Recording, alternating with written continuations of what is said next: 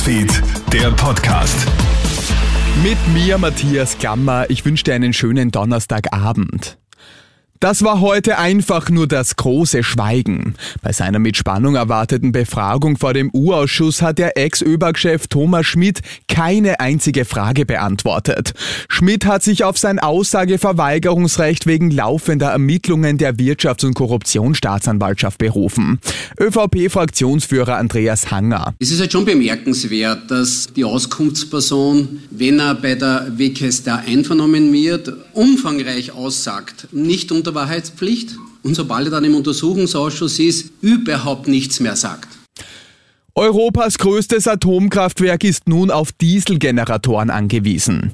Nachdem das AKW Saporischja im Süden der Ukraine erneut beschossen worden ist, musste die gesamte Anlage vom Stromnetz getrennt werden. Somit muss das Kraftwerk nun mit Dieselgeneratoren versorgt werden. Der Treibstoff soll für gut zwei Wochen reichen. Das ist völliger Wahnsinn, sagt Reinhard Uhrig von Global 2000. Gott sei Dank sind mittlerweile alle sechs Reaktoren runtergefahren, müssen aber natürlich weiter gekühlt werden, auch über Monate hinaus hinaus. Insbesondere die extrem hochradioaktiven und heißen abgebrannten Brennelemente in den Abklingbecken. Also was da dringend passieren muss, ist eine demilitarisierte Zone und natürlich die Abschaltung der Anlage. Wer im Spital liegt, der braucht natürlich emotionale Unterstützung, doch genau dafür hat das Pflegepersonal keine Zeit mehr. Eine aktuelle Studie der Karl-Landsteiner Uni Krems zeigt die dramatische Personalnot in unseren Krankenhäusern. 48 Prozent des befragten Personals geben an, dass sie in den letzten Wochen eine für die Patientenversorgung wichtige Tätigkeit weglassen mussten.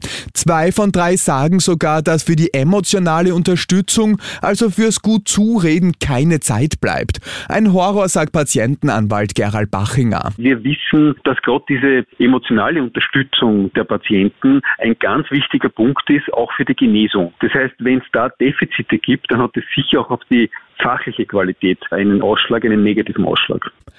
Die meisten von uns sind im Homeoffice produktiver als in der Firma. Das zeigt eine aktuelle ImmoScout24-Umfrage. Acht von zehn Befragten geben an, dass sie am Homeoffice vor allem die Ruhe und die Möglichkeit zum ungestörten Arbeiten schätzen. Dadurch können sie daheim auch mehr Arbeit erledigen als im Büro. ImmoScout24-Sprecherin Maria Hirzinger. Das Optimale für die Leute ist sozusagen, dass sie zwei Tage zu Hause arbeiten und drei Tage im Büro sind. Das ist eigentlich die optimale Mischung, weil es den Austausch mit den Kollegen etc. schon braucht. Aber diese Möglichkeit, teilweise in Ruhe zu arbeiten, macht produktiver und zufriedener. Und in Niederösterreich hilft jetzt ein Roboter bei der Müllentsorgung. In der Blauen Lagune in Wiener Neudorf kümmert sich der rund 100 Kilogramm schwere autonome Helfer namens Garab um den Abfall. Sobald ein Mistkübel voll ist, startet er los, um diesen zu entleeren. Wird man sich also in naher Zukunft daran gewöhnen müssen, dass Roboter unsere alltäglichen Aufgaben übernehmen? Christoph Pasching von der Firma Brandner. Ich glaube, dass in den nächsten drei bis fünf Jahren Roboter immer mehr werden werden. Man sieht es ja schon bei anderen äh, Anbietern. Die Menschen werden sich immer mehr daran gewöhnen. Und ich glaube, dass wir mit unserem ähm, Scarab, der in Europa zumindest einzigartig ist als Müllroboter, dass auch er bald das Bild dahingehend ergänzen wird von anderen Dienstleistungsrobotern. Sagt Christoph Pasching von der Firma Brandner. Und das war's schon wieder mit den wichtigsten Infos bis jetzt. Den nächsten Podcast und das nächste Update gibt's dann wieder morgen früh. Schönen Abend dir. Krone Hits, Newsfeed, der Podcast.